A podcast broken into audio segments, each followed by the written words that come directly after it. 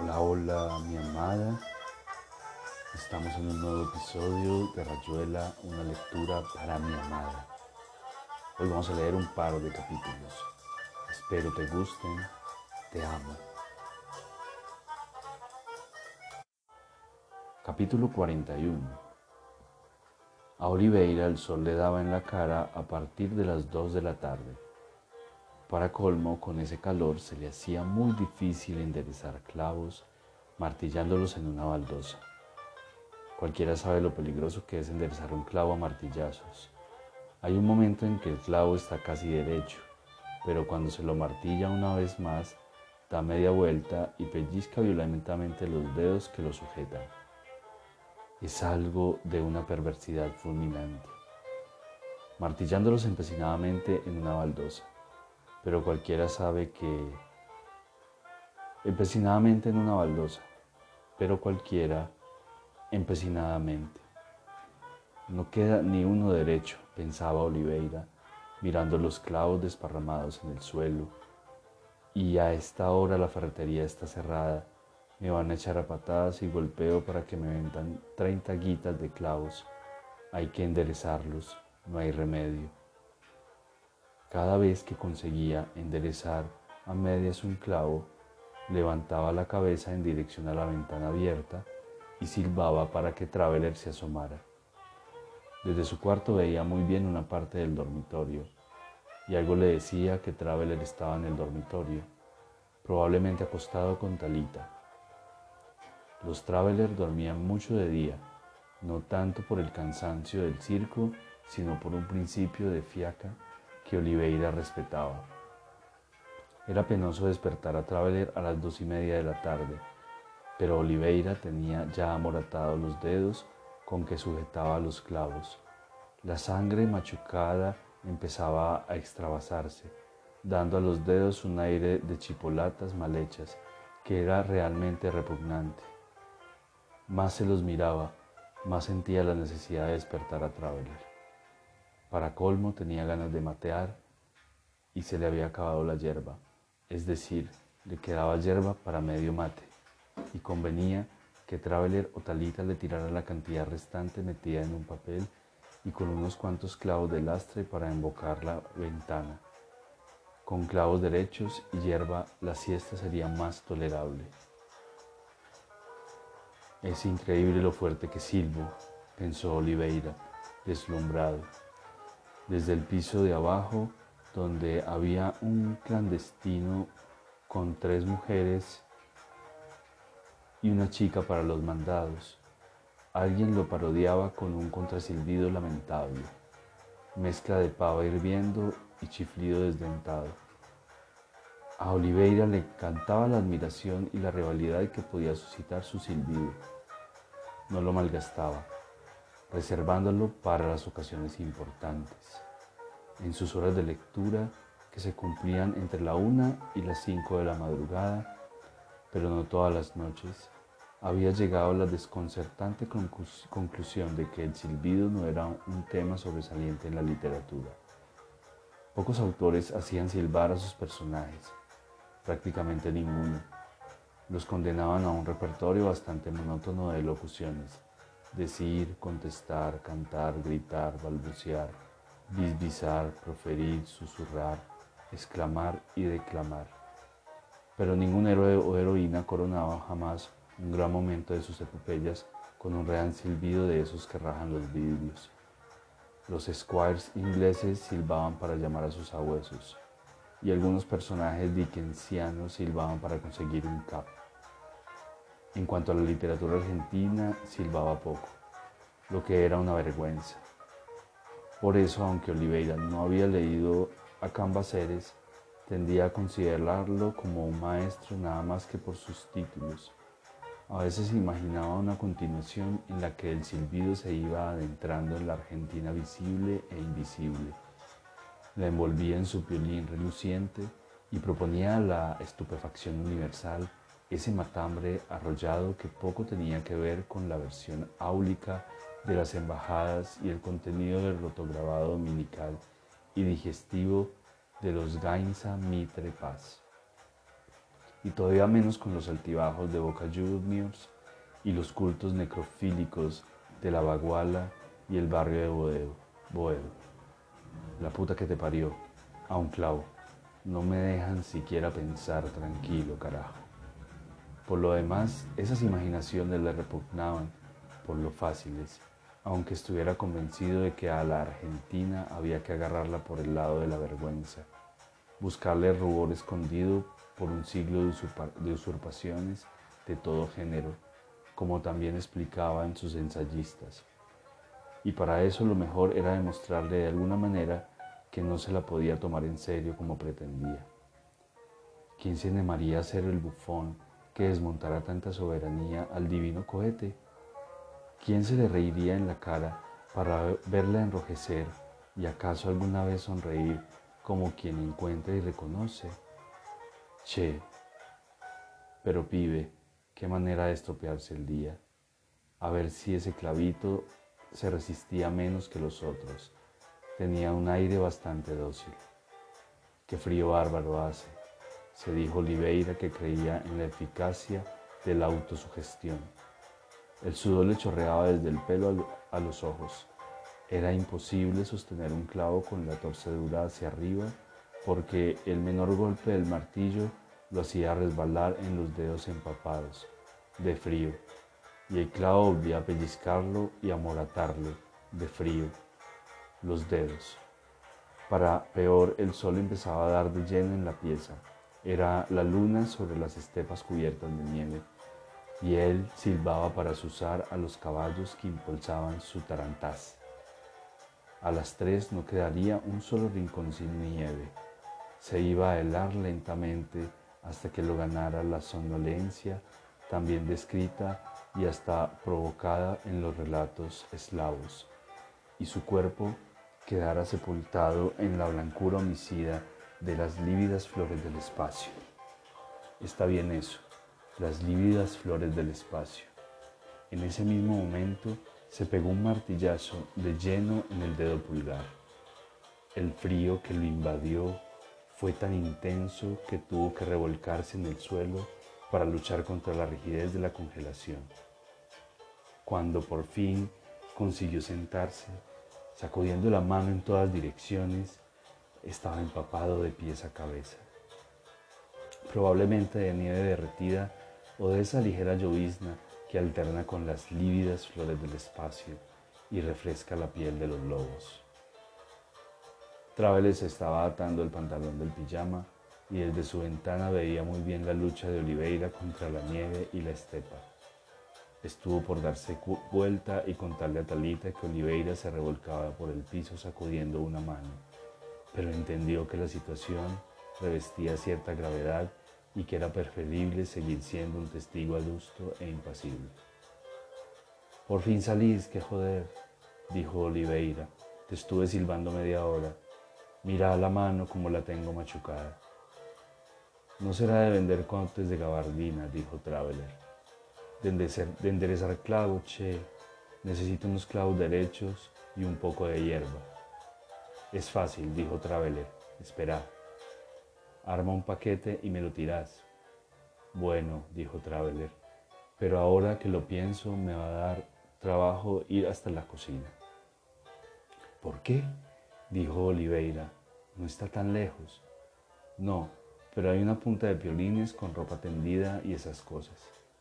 Pasa por debajo, sugirió Oliveira, a menos que los cortes. El chicotazo de una camisa mojada en las baldosas es algo inolvidable. Si querés te tiro el cortaplumas. Te juego a que lo clavo en la ventana. Yo de chico clavaba un cortaplumas en cualquier cosa y a 10 metros.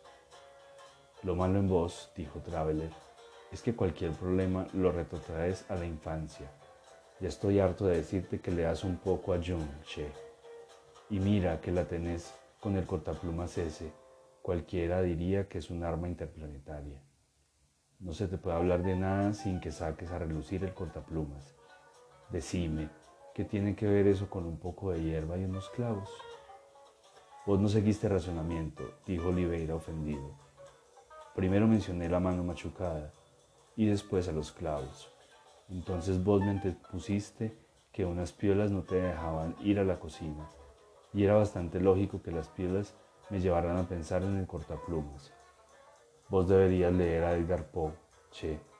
A pesar de las piolas no tenés hilación. Eso es lo que te pasa. Traveler se acodó en la ventana y miró a la calle. La poca sombra se aplastaba contra el adoquinado y a la altura del primer piso empezaba la materia solar, un arrebato amarillo que manoteaba para todos los lados y le aplastaba literalmente la cara a Oliveira. Vos de tarde estás bastante jodido con ese sol, dijo Traveler. No es el sol, dijo Oliveira.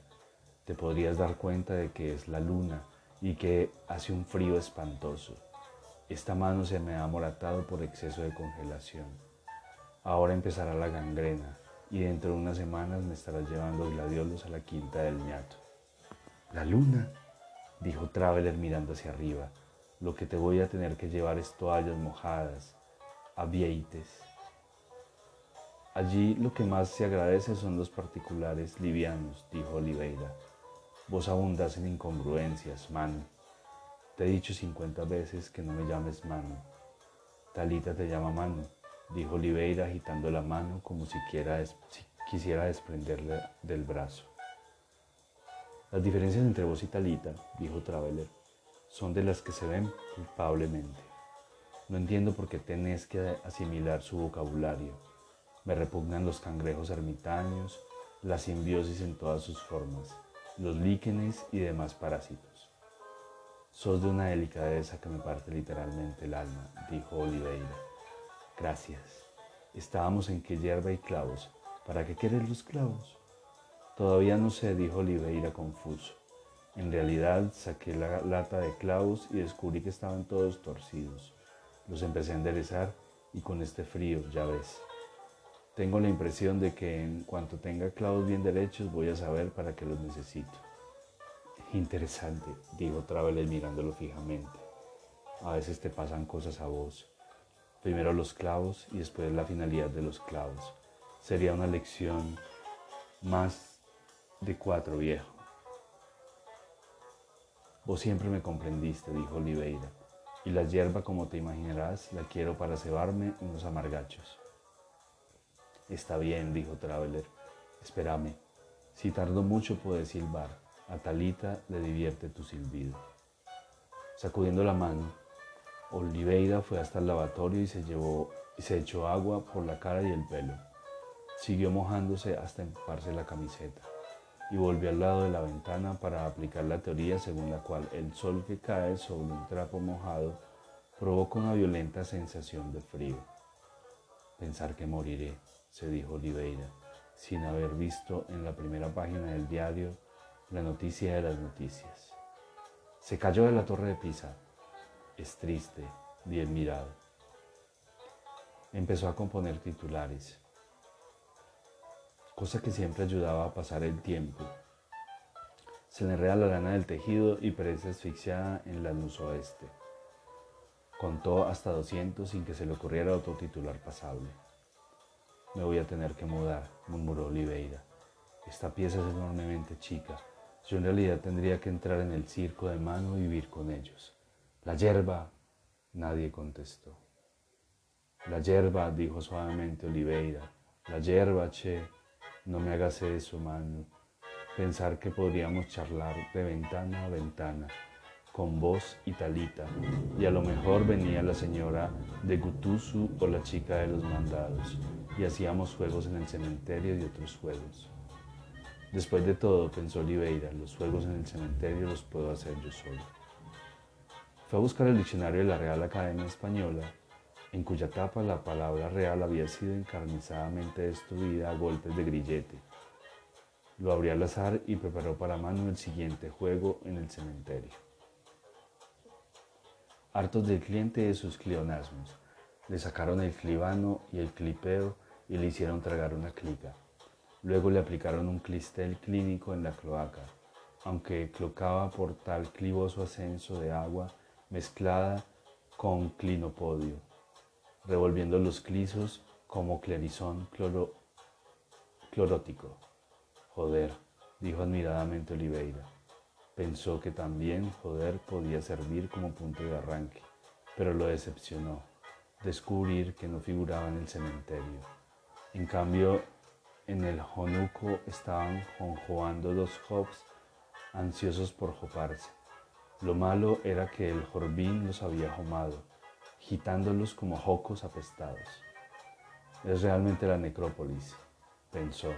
No entiendo cómo a esta porquería le dura la encuadernación. Se puso a escribir otro juego, pero no le salía. Decidió probar los diálogos típicos y buscó el cuaderno donde los iba escribiendo, después de inspirarse en el subterráneo, los cafés y los bodegones. Tenía casi terminado un diálogo típico de españoles y le dio algunos toques más, no sin echarse antes un jarro de agua en la camiseta. Diálogo, típico de españoles. López. Yo he vivido un año entero en Madrid. Verá usted, era 1925 y... Pérez, ¿en Madrid? Pues precisamente le decía yo ayer al doctor García López, de 1925 a 1926, en que fui profesor de literatura en la universidad. Pérez, le decía yo, hombre, todo el que haya vivido en Madrid sabe lo que es eso. López, una cátedra especialmente creada para mí para que pudiera dictar mis cursos de literatura. Pérez, exacto, exacto. Pues ayer mismo le decía yo al doctor García, que es muy amigo mío, López, y claro, cuando se ha vivido allí más de un año, uno sabe muy bien que el nivel de los estudios deja mucho que desear. Pérez es un hijo de Paco García, que fue ministro de Comercio y que criaba toros. López, una vergüenza, créame usted, una verdadera vergüenza. Pérez, sí, hombre, ni que hablar, pues ese doctor García. Olivere ya estaba ya un poco aburrido del diálogo y cerró el cuaderno. Shiva, pensó bruscamente, oh bailarín cósmico, cómo brillarías, bronce infinito bajo este sol. ¿Por qué pienso en Shiva? Buenos Aires, uno vive, manera tan rara. Se acabó por tener una enciclopedia. ¿De qué te sirvió el verano, oh risueñor? Claro que peor sería especializarse y pasar cinco años estudiando el comportamiento del acridio. Pero mira qué lista increíble, pibe Mírame un poco esto. Era un papelito amarillo, recortado de un documento de carácter vagamente internacional. Alguna publicación de la UNESCO o cosa así, con los nombres de los integrantes de cierto consejo de Birmania. Oliveira empezó a regodearse con la lista y no pudo resistir a la tentación de sacar un lápiz y escribir la gitanjáfora siguiente. U-nu. Utin, Miabu, Tado Tiri Tudama U E Maung, Chitu U Cho, Wuna Kwai Tin U Kin Sao, Wuna Kiao Tin U Ten Han. Wuna Kiao Itin U Mio Min, Tiri Pianchi Utan. Tado Mahatrai Situ Uchan Tong. Los tres Una Kwai Tin son un poco monótonos, se dijo mirando los versos.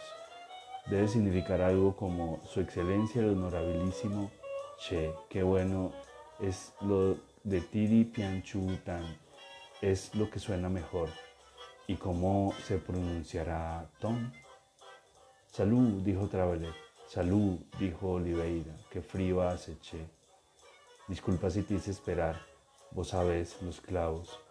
Seguro, dijo Oliveira, un clavo es un clavo, sobre todo si está derecho. ¿Hiciste un paquete? No, dijo Traveler rascándose una tetilla. Qué barbaridad de día. Che, es como un fuego. Avisa, dijo Oliveira, tocándose la camiseta completamente seca. Vos sos como la salamandra, Vivís en un mundo de perpetua piromanía. ¿Trajiste la hierba? No, dijo Traveler. Me olvidé completamente de la hierba. Tengo nada más que los clavos. Bueno, anda a buscarla, me haces un paquete y me lo revoleas. Traveler miró su ventana después la calle y por último la ventana de Oliveira. Va a ser peliagudo, vos sabes que yo nunca invoco un tiro, aunque sea a dos metros. En el circo me han tomado el pelo veinte veces. Pero si es casi como si me lo alcanzaras, dijo Oliveira. Vos decís, vos decís, y después los clavos le caen en la cabeza a uno de abajo y se arma un lío. Tírame el paquete y después hacemos fuegos en el cementerio, dijo Oliveira.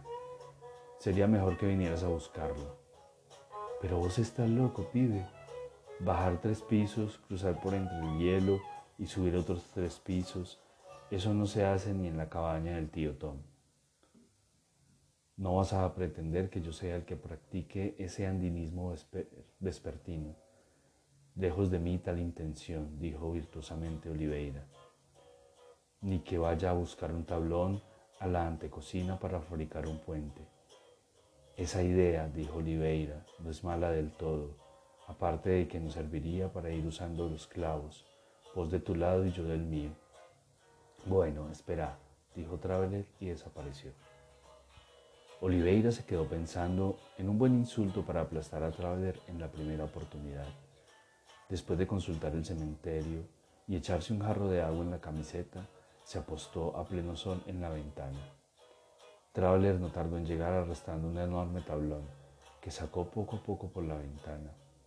Recién entonces Oliveira se dio cuenta de que Talita sostenía también el tablón y la saludó con un silbido. Talita tenía puesta una salida de baño verde lo bastante ajustada para dejar de ver que estaba desnuda. Que se cante sos, dijo Travel bufando. ¿En qué lío nos metes? Oliveira vio su oportunidad.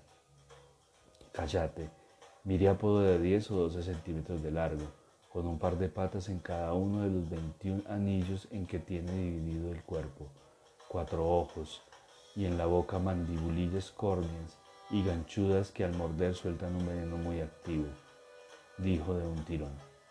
Mandibulillas, comentó Traveler. Vos fíjate las palabras que profiere. Che, si sigo sacando el tablón por la ventana, va a llegar un momento en que la fuerza de gravedad nos va a mandar al diablo a Talita y a mí. Ya veo, dijo Oliveira, pero considera que la punta del tablón está demasiado lejos para que yo pueda agarrarlo. Estira un poco las mandibulillas, dijo Traveler. No me da el cuero, che, Además sabes muy bien que sufro de horror vacuis. Soy una caña pensante de buena ley. La única caña que te conozco es paraguaya, dijo Traveler furioso. Yo realmente no sé qué vamos a hacer. Este tablón empieza a pesar demasiado. Ya sabes que el peso es una cosa relativa. Cuando lo trajimos era livianísimo, ahora que no le daba el sol como ahora. Volví a meterlo en la pieza, dijo Oliveira suspirando lo mejor va a ser esto. Yo tengo otro tablón, no tan largo, pero en cambio más ancho. Le pasamos una soga haciendo un lazo y atamos los dos tablones por la mitad. El mío yo lo sujeto a la cama, vos haces como te parezca. El nuestro va a ser mejor calzarlo en un cajón de la cómoda, dijo Talita, mientras traes el tuyo. Nosotros nos prepararemos. Qué complicados son, pensó Oliveira yendo a buscar el tablón que estaba parado en el zaguán entre la puerta de su pieza y la de un turco curandero. Era un tablón de cedro, muy bien cepillado, pero con dos o tres nudos que se le habían salido. Oliveira pasó un dedo por un agujero, observó cómo salía por el otro lado y se preguntó si los agujeros, servirían para pasar la soga. El zaguán estaba casi a oscuras, pero era más bien la diferencia entre la pieza soleada y la sombra y en la puerta del turco había una silla donde se desbordaba una señora de negro. Oliveira la saludó detrás del tablón, que había enderezado y sostenía como un inmenso e ineficaz escudo. Buenas tardes, don, dijo la señora de negro. Qué calor que hace. Al contrario, señora, dijo Oliveira, hace más bien un frío horrible. No seas chistoso, señor, dijo la señora, más respeto con los enfermos. Pero si usted no tiene nada, señora, nada, ¿cómo se atreve? Esto es la realidad, pensó Oliveira, sujetando el tablón y mirando a la señora de negro. Esto que acepto a cada momento como la realidad y que no puede ser, no puede ser. No puede ser, dijo Oliveira. Retírese atrevido, dijo la señora. Le debía dar vergüenza salir a esta hora en camiseta. Es más Llorens, señora, dijo Oliveira. Asqueroso, dijo la señora. Esto que creo la realidad, pensó Oliveira acariciando el tablón, apoyándose en él. Esta vitrina arreglada, iluminada por 50 o 60 siglos de manos, de imaginaciones, de compromisos, de pactos, de secretas libertades. Parece mentira que peine canas, decía la señora de negro. Pretender que uno es el centro, pensó Oliveira apoyándose más cómodamente en el tablón, pero es incalculablemente idiota. Un centro tan ilusorio como lo sería pretender la ubicuidad. No hay centro, hay una especie de confluencia continua, de ondulación de la materia. A lo largo de la noche yo soy un cuerpo inmóvil y del otro lado de la ciudad un rollo de papel se está convirtiendo en el diario de la mañana. Y a las 8 y 40 yo saldré de casa y a las 8 y 20 el diario habrá llegado al kiosco de la esquina. Y a las 8 y 45 mi mano y el diario se unirán y empezarán a moverse juntos en el aire a un metro del suelo, camino del tranvía. Y don Bunche, que no la termina más, con el otro enfermo, dijo la señora de negro. Oliveira levantó el tablón y lo metió en su pieza. Traveler le, le hacía señas para que se apurara y para tranquilizarlo le contestó con dos silbidos estridentes. La soga estaba encima del ropero. Había que arrimar una silla y subirse. Si te apuraras un poco, dijo Traveler. Ya está, ya está, dijo Oliveira asomándose a la ventana. ¿Tu tablón está bien sujeto, che? Lo calzamos en un cajón de la cómoda y Talita le metió encima la enciclopedia autodidáctica Cuyet. No está mal. Yo al mío le voy a poner la memoria anual del Statens Psychologis Pedagogista Institute, que le mandan a que prenten, no se sabe por qué. Lo que no veo es cómo lo vamos a ensamblar dijo Traveler empezando a mover la cómoda para que el tablón saliera un poco, poco a poco por la ventana. Parecen dos jefes asirios con los arietes que derribaban las murallas, dijo Talita, que no en vano era dueña de la enciclopedia. ¿Es, ¿Es, alemán ese libro que dijiste? Sueco, burra, dijo Oliveira. Trata de cosas tales como la mentalhigienisca Punter in Force Coleon der Wisning. Son palabras espléndidas, dignas de este mozo Snorri Sturluson, tan mencionado en la literatura argentina. Verdaderos pectorales de bronce, con la imagen talismánica del halcón. Los raudos torbellinos de Noruega, te dijo Traveler. ¿Por realmente sos un tipo oculto o solamente la invocas? Preguntó Oliveira con cierto asombro. No te voy a decir que el circo no me lleve tiempo, dijo Traveler, pero siempre queda un rato para abrocharse una estrella en la frente. Esta frase de la estrella me sale siempre que hablo del circo, por pura contaminación. ¿De dónde la habré sacado? ¿Vos tenés alguna idea, Talita? No, dijo Talita probando la solidez del tablón. Probablemente de alguna novela puertorriqueña. Lo que más me molesta es que en el fondo yo sé dónde he leído eso. Algún clásico, insinuó Oliveira. Ya no me acuerdo de qué trataba, dijo Traveler, pero era un libro inolvidable. Se nota, dijo Oliveira. El tablón nuestro está perfecto, dijo Talita, ahora que no sé cómo vas a hacer para sujetarlo al tuyo. Oliveira acabó de desenredar la soga, la cortó en dos y con una mitad ató el tablón al elástico de la cama. Apoyando el extremo del tablón con el borde de la ventana, Corrió la cama y el tablón empezó a hacer palanca en el antepecho, bajando poco a poco hasta posarse sobre el de Traveler, mientras los pies de la cama subían unos 50 centímetros. Lo malo es que va a seguir subiendo en cuanto alguien quiera pasar por el puente, pensó Oliveira preocupado. Se acercó al ropero y empezó a empujarlo en dirección a la cama. ¿No tenés bastante apoyo? Preguntó Talita, que se había sentado en el borde de su ventana y miraba hacia la pieza, a la pieza de Oliveira. Extrememos las precauciones, dijo Oliveira, para evitar algún sensible accidente. Empujó el ropero hasta dejarlo al lado de la cama y lo tumbó poco a poco. Talita admiraba la fuerza de Oliveira casi tanto como la astucia y las invenciones de Traveler. Son realmente dos cliptodontes, pensaba enternecida. Los periodos antediluvianos siempre le habían parecido refugio de sapiencia. El ropero tomó velocidad y cayó violentamente sobre la cama, haciendo temblar el piso. Desde abajo subieron gritos, y Oliveira pensó que el turco de al lado estaba debía estar juntando una violenta presión chamánica. Acabó de acomodar el ropero y montó a caballo en el tablón. Naturalmente quedé del lado de adentro de la ventana. Ahora va a resistir cualquier peso, anunció. No habrá tragedia para desencanto de las chicas de abajo que tanto nos quieren. Para ellas nada de esto tiene sentido hasta que alguien se rompe el alma en la calle. La vida, que le dicen.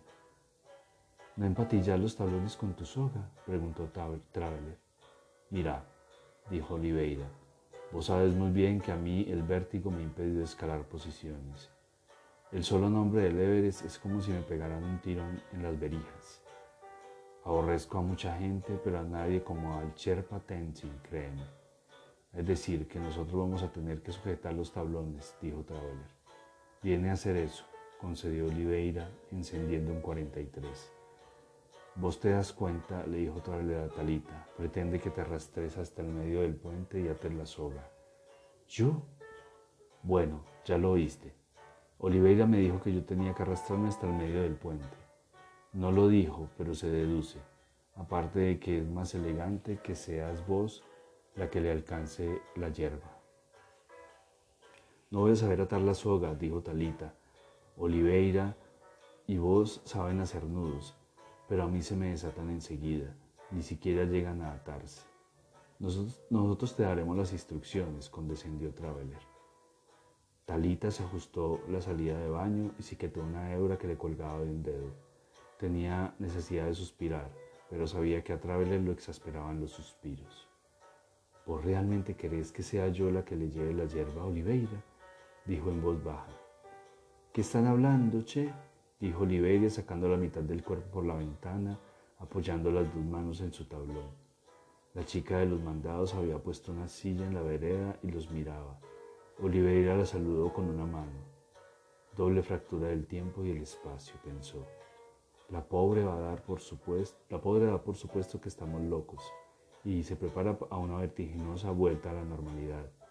Si alguien se cae, la sangre le va a salpicar, eso es seguro y ella no sabe, y ella no sabe que la sangre le va a salpicar, no sabe que ha puesto ahí la silla para que la sangre la salpique y no sabe que hace 10 minutos le dio una crisis del tedium vitae en plena antecocina, nada más que para vehicular el traslado de la silla a la vereda y que el vaso de agua que bebió a las 2 y 25 estaba tibio y repugnante para que el estómago, centro del humor vespertino, le preparara el ataque de Tedium Vitae que tres pastillas de leche de magnesia filis hubieran yugulado perfectamente.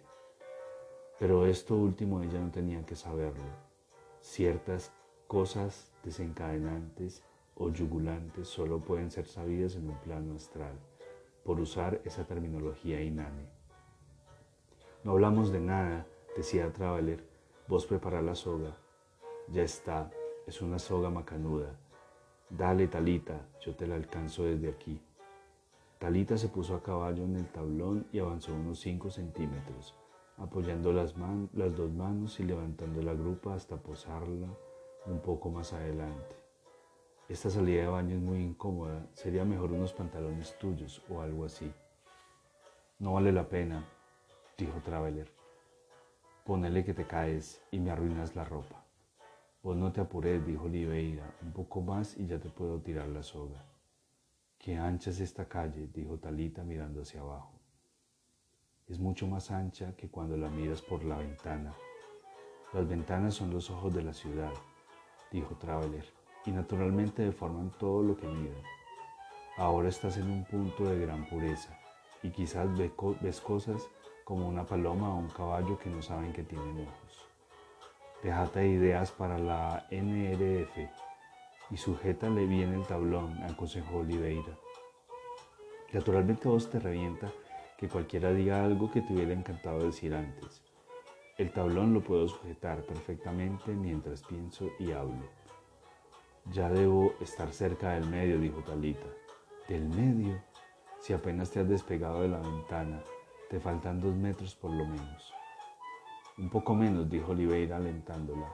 Ahora no más te tiro la soga. Me parece que el tablón se está doblando para abajo, dijo Talita. No se dobla nada, dijo Traveler, que se había puesto a caballo, por, pero del lado de adentro. Apenas vibra un poco. Además, la punta descansa sobre mi talón, dijo Oliveira. Sería muy extraño que los dos se dieran al mismo tiempo. Sí, pero yo peso 56 kilos, dijo Talita, y al llegar al medio voy a pesar por lo menos 200. Siento que el tablón baja cada vez más. Si bajara, dijo Traveler, yo estaría con los pies en el aire, y en cambio me sobra sitio para apoyarlos en el piso. Lo único que puede suceder es que los tablones se rompan, pero sería muy raro.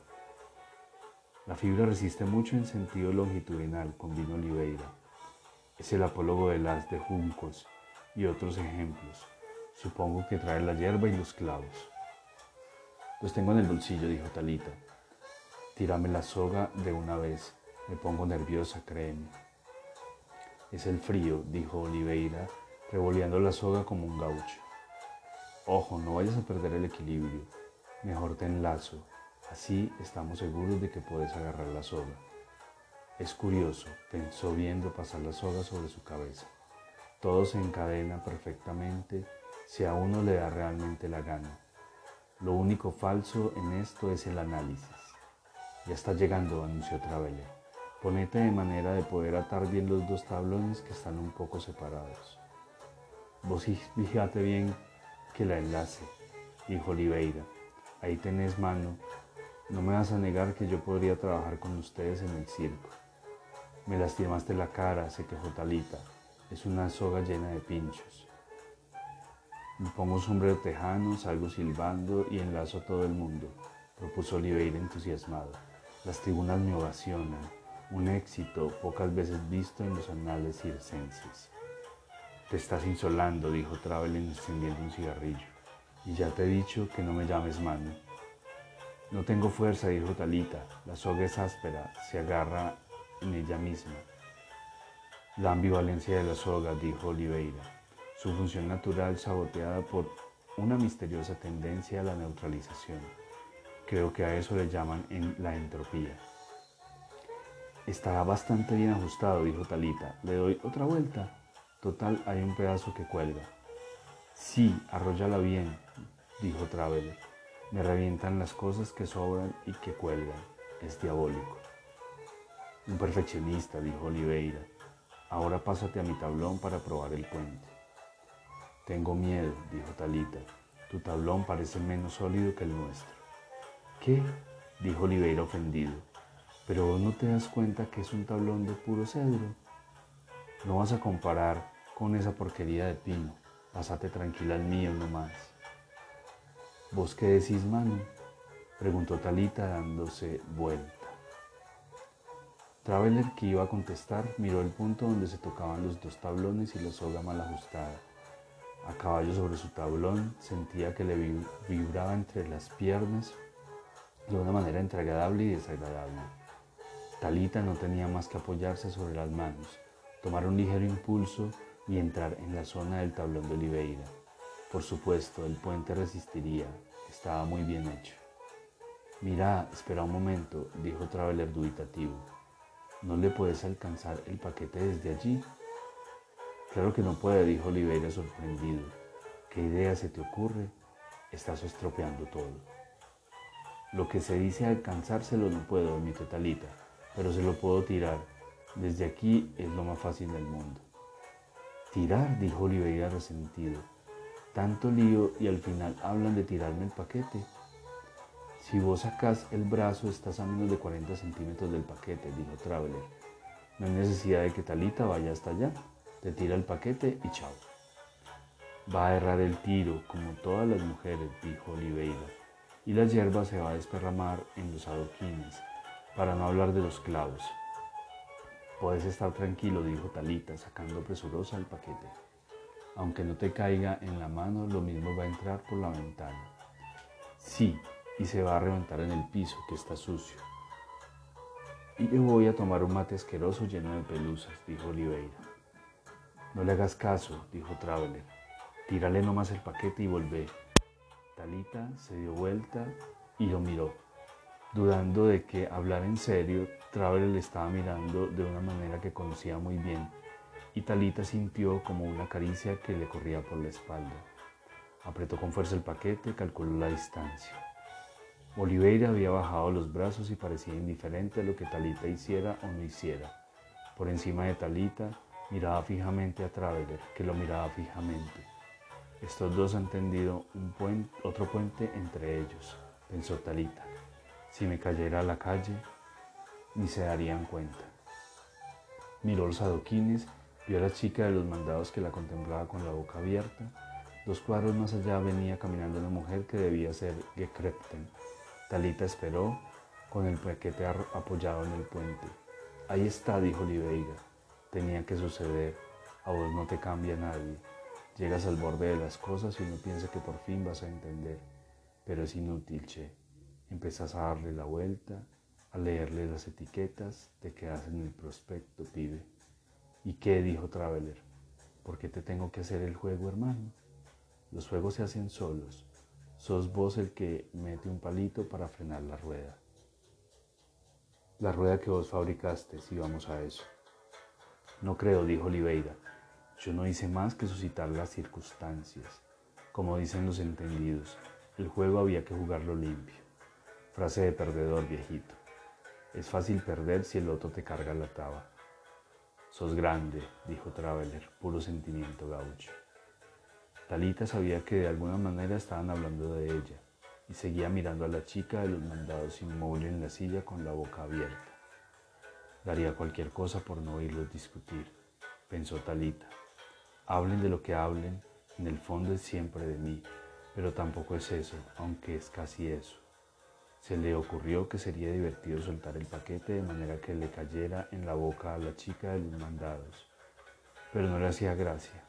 Sentía el otro puente por encima, las palabras yendo y viniendo, las risas, los silencios calientes. Es como un juicio, pensó Talita, como una ceremonia. Reconoció a Krepten que llegaba a la otra esquina y empezaba a mirar hacia arriba. ¿Quién te juzga? Acababa de decir Oliveira, pero no era a través sino a ella que estaban juzgando. Un sentimiento, algo pegajoso como el sol en la nuca y en las piernas. Le iba a dar un ataque de insolación, a lo mejor sería la sentencia. No creo que seas nadie para juzgarme, habría, había dicho Manu, pero no era Manu sino a ella que estaban juzgando.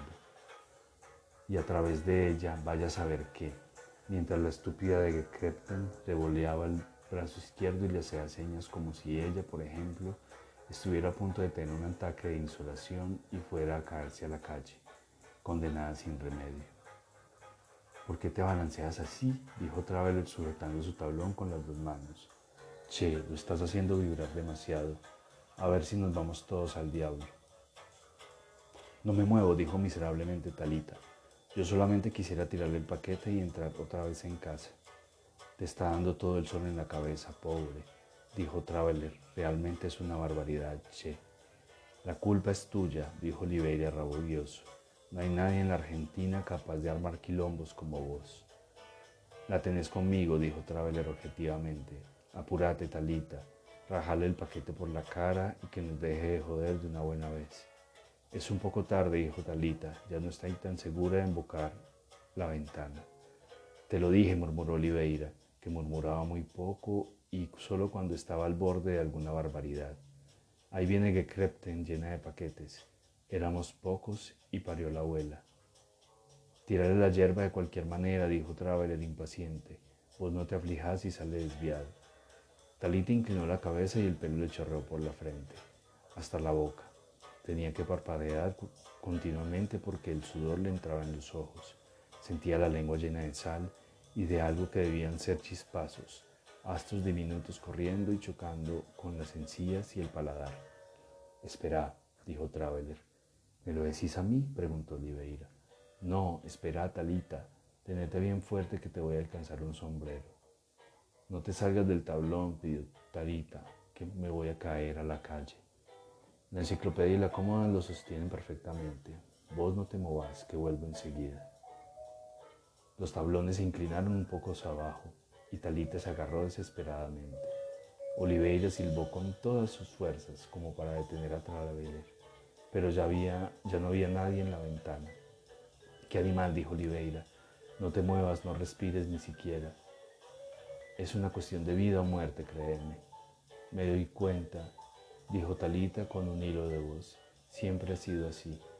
Y para colmo, que Crepton está subiendo la escalera, lo que nos va a escorchar, madre mía, no te muevas. No me muevo, dijo Talita, pero parecería que sí, pero apenas. Vos no te movas, es lo único que se puede hacer. Ya me han juzgado, pensó Talita. Ahora no tengo más que caerme y ellos seguirán con el circo, con la vida. ¿Por qué lloras? dijo Oliveira interesado. Yo no lloro, dijo Talita, estoy sudando solamente. Mira, dijo Oliveira resentido, yo seré muy bruto, pero nunca me ha ocurrido confundir las lágrimas con la transpiración. Es completamente distinto. Yo no lloro, dijo Talita, casi nunca lloro, te juro. Lloran las gentes como Gekrepten que está subiendo por la escalera llena de paquetes. Yo soy como el ave cisne que canta cuando se muere, dijo Talita. Estaba en un disco de Gardel. Oliveira encendió un cigarrillo. Los tablones se habían equilibrado otra vez. Aspiró satisfecho el humo. Mira, hasta que vuelva ese idiota de mano con el sombrero, lo que podemos hacer es jugar a las preguntas balanza. Dale, dijo Talita. Justamente ayer preparé unas cuantas para que sepas. Muy bien, yo empiezo acá y cada uno hace una pregunta balanza. La operación que consiste en depositar sobre un cuerpo sólido una capa de metal disuelto en un líquido, valiéndose de corrientes eléctricas, no es una embarcación antigua de vera latina de unas 100 toneladas de porte. Si es que, dijo Talita echándose el pelo hacia atrás, andar de aquí para allá, vagar, desviar el golpe de un arma, perfumar con algalia, y ajustar el pago del diezmo de los frutos en verde no equivale a cualquiera de los jugos vegetales destinados a la alimentación, como vino, aceite, etc. Muy bueno, condescendió Oliveira. Los jugos vegetales, como vino, aceite. Nunca se me había ocurrido pensar en el vino como un jugo vegetal. Es espléndido. Pero escucha esto. Reverdecer, verdear el campo, enredarse el pelo, la lana, ensarzarse en una riña o contienda, envenenar el agua con verbasco u otra sustancia análoga para tontar a los peces y pescarlos. No es el desenlace del poema dramático, especialmente cuando es doloroso.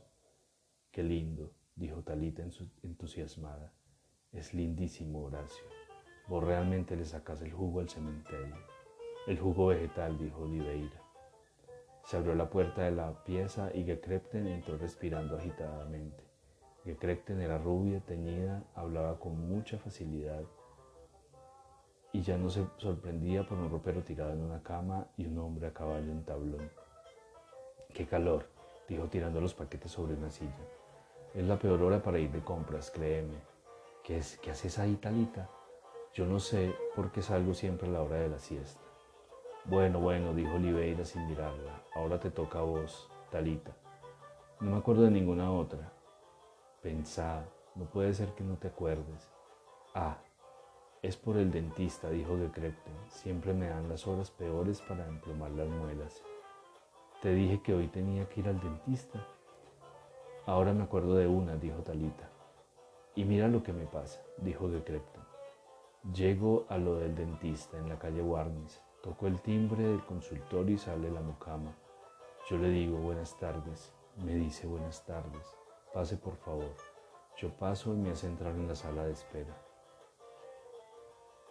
Es así, dijo Talita, el que tiene abultados los carrillos o la fila de cubos amarradas que se conducen a modo de balsa, hacia un sitio poblado de carrizos, el almacén de artículos de primera necesidad, establecido para que se surtan de él determinadas personas con más economía que en las tiendas, y todo lo perteneciente relativo a la egogla, no es como aplicar el galvanismo a un animal vivo o muerto.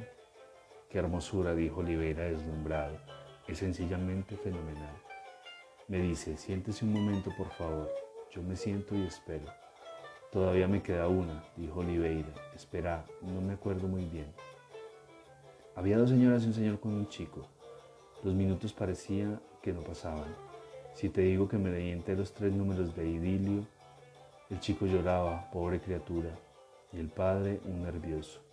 No quisiera mentir, pero pasaron más de dos horas, desde las dos y media que llegué. Al final me tocó el turno y el dentista me dice, pase señora. Yo paso y me dice, ¿no le molesto mucho, no le molestó mucho lo que le puse el otro día? Yo le digo, no doctor, ¿qué me va a molestar? Además que todo este tiempo mastiqué siempre de un solo lado. Me dice, muy bien, eso es lo que hay que hacer. Siéntese, señora. Yo me siento y me dice, por favor, abra la boca. Es muy amable ese dentista. Ya está, dijo Oliveira. Oí bien, Talita. ¿Por qué miras para atrás? Para ver si vuelve mano. ¿Qué va a venir? Escucha bien. La acción y efecto de contrapasar o en los torneos y justas hacer un jinete que su caballo dé con los pechos en los del caballo de su contrario. No se parece mucho al fastidio, momento más grave e intenso de una enfermedad. Es raro, dijo Talita pensando. ¿Se dice así en español? ¿Qué cosa se dice así? Eso de hacer un jinete que su caballo dé con los pechos. En los torneos sí, dijo Oliveira. Está en el cementerio, che. Fastigio, dijo Talita, es una palabra muy bonita. Lástima lo que quiere decir. Va, lo mismo pasa con Mortadela y tantas otras, dijo Oliveira. Ya se ocupó de esto el abad Bremont, pero no hay nada que hacerle. Las palabras son como nosotros, nacen con una cara y no hay tutía. Pensá en la cara que tenía Kant, decime un poco, o Hernardino Rivadavia, para no ir tan lejos. Me ha puesto una emplomadura de material plástico, dijo de Krepten. Hace un calor horrible, dijo Talita. Mano dijo que iba a traerme un sombrero. ¿Qué va a traer ese? dijo Oliveira. Si a vos te parece, te tiro el paquete y me vuelvo a casa, dijo Talita. Oliveira miró el puente, midió la ventana, abriendo vagamente los brazos y movió la cabeza. ¿Quién sabe si lo vas a invocar? dijo. Por otra parte, me da no sé qué tenerte ahí con ese frío glacial. ¿No sentís que se te forman carambanos en el pelo y las fosas nasales? No, dijo Talita. Los carambanos vienen a ser como los fastigios. En cierto modo sí, son dos cosas que se parecen desde sus diferencias, un poco como Mano y yo, si te pones a pensarlo. Reconocerás que el lío con Mano es que nos parecemos demasiado. Sí, dijo Talita, es bastante molesto a veces. Se fundió la manteca dijo Decrepten untando una tajada de pan negro. La manteca con el calor es una lucha. Lo peor, la peor diferencia está en eso, dijo Oliveira. La peor de las peores diferencias. Los tipos con pelo negro, con cara de porteños, farristas, con el mismo desprecio por casi las mismas cosas. Y vos. Bueno, yo, dijo Talita. No tenés por qué escabullirte, dijo Oliveira. Es un hecho que vos te sumás de alguna manera a nosotros dos para aumentar el parecido y por lo tanto la diferencia. A mí no me parece que me sume a las dos, dijo Talita. ¿Qué sabes? ¿Qué puedes saber vos? Estás ahí en tu pieza, viviendo y cocinando y leyendo la enciclopedia autodidáctica y de noche vas al circo y entonces te parece que solamente estás ahí en donde estás ¿Nunca te fijaste en los picaportes de las puertas, en los botones de metal, en los pedacitos de vidrio? Sí, a veces me fijo, dijo Talita. Si te fijaras bien, verías que por todos los lados, donde menos se sospecha, hay imágenes que copian todos sus movimientos. Yo soy muy sensible a esas idioteces, créeme. Vení, toma la leche que ya se le formó nata, dijo Gekrepten, porque habla siempre de cosas raras. Vos me estás dando demasiada importancia, dijo Talita. Oh, esas cosas no las decide uno, dijo Oliveira. Hay todo un orden de cosas que uno no decide y son siempre fastidiosas, aunque no las más importantes. Te lo digo porque es un gran consuelo. Por ejemplo, yo pensaba tomar mate. Ahora llega esta y se pone a preparar café con leche sin que nadie se lo pida. Resultado, si no lo tomo, a la leche se le forma nata. No es importante, pero joroba un poco. ¿Te das cuenta de lo que estoy diciendo? Oh sí, dijo Talita mirando en los ojos. Es verdad que te pareces a mano.